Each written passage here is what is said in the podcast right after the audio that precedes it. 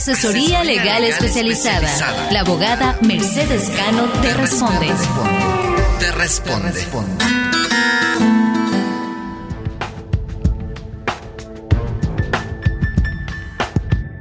Hola amigos, desde la ciudad de Nueva York para Horizonte Migrante. Y el tema de hoy, el acoso sexual. En muchos países eh, se han hecho marchas, eh, denuncias, demostraciones contra el acoso sexual.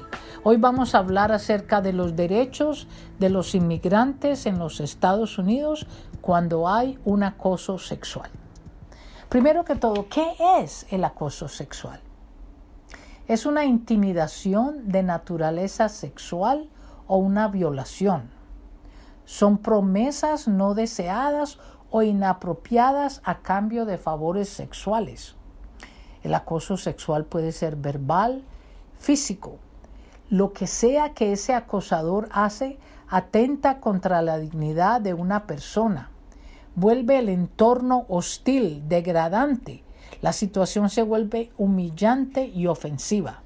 Entonces, si estamos en el trabajo y la persona que trabaja con nosotros empieza a hacer bromas de doble sentido, que uno no se siente cómodas con ellas, uno debe decirle a la persona, o por favor, evita las bromas pesadas, no me digas esas cosas, no las acepto.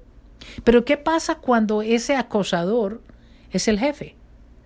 Hay grandes probabilidades de que si él empieza a acosarlo a uno y uno da una queja, eh, posiblemente lo, lo despidan.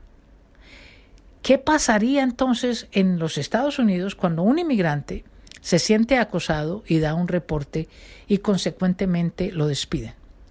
Si usted puede con sus, con sus reportes, eh, la queja que usted dio, a través de email, a través de una carta, o la queja que usted físicamente fue a darle al supervisor de su supervisor, no la atiende la compañía, eso es accionable.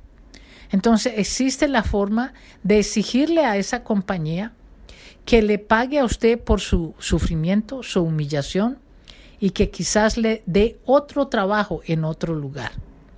Esto es bastante complejo para la persona que, es, que está siendo acosada.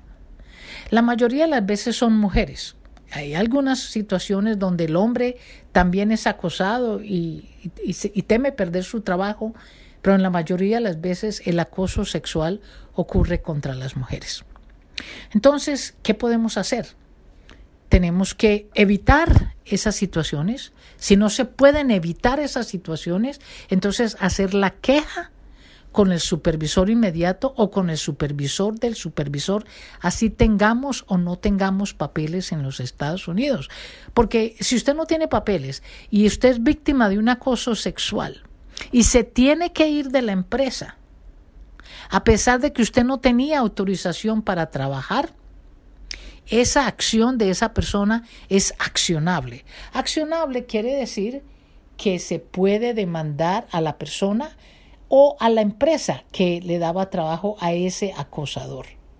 Entonces es importante que empezamos, empecemos a reconocer que es un acoso sexual. En la calle es muy fácil. Vamos caminando, alguien nos dice un piropo sucio y seguimos caminando y no le prestamos atención. Eso es fácil de salir casi siempre de esas situaciones. Pero en el trabajo es muy difícil porque allí estamos en un lugar encerrado, en un lugar donde nos tenemos que reportar al acosador y donde van a haber bromas, palabras y a veces acciones que no son bienvenidas. Si usted se siente incómoda, hay que pensar en qué es lo que yo puedo hacer para poder estar segura de que esto quede en el récord, de que la compañía sabe que esta situación está pasando y así me despidan y me tenga que buscar otro trabajo, al menos puedo buscar un abogado que demande esta compañía. Porque el sufrimiento, esa depresión que siente la víctima es accionable. Bueno amigos, que tengan un feliz día y estamos en contacto.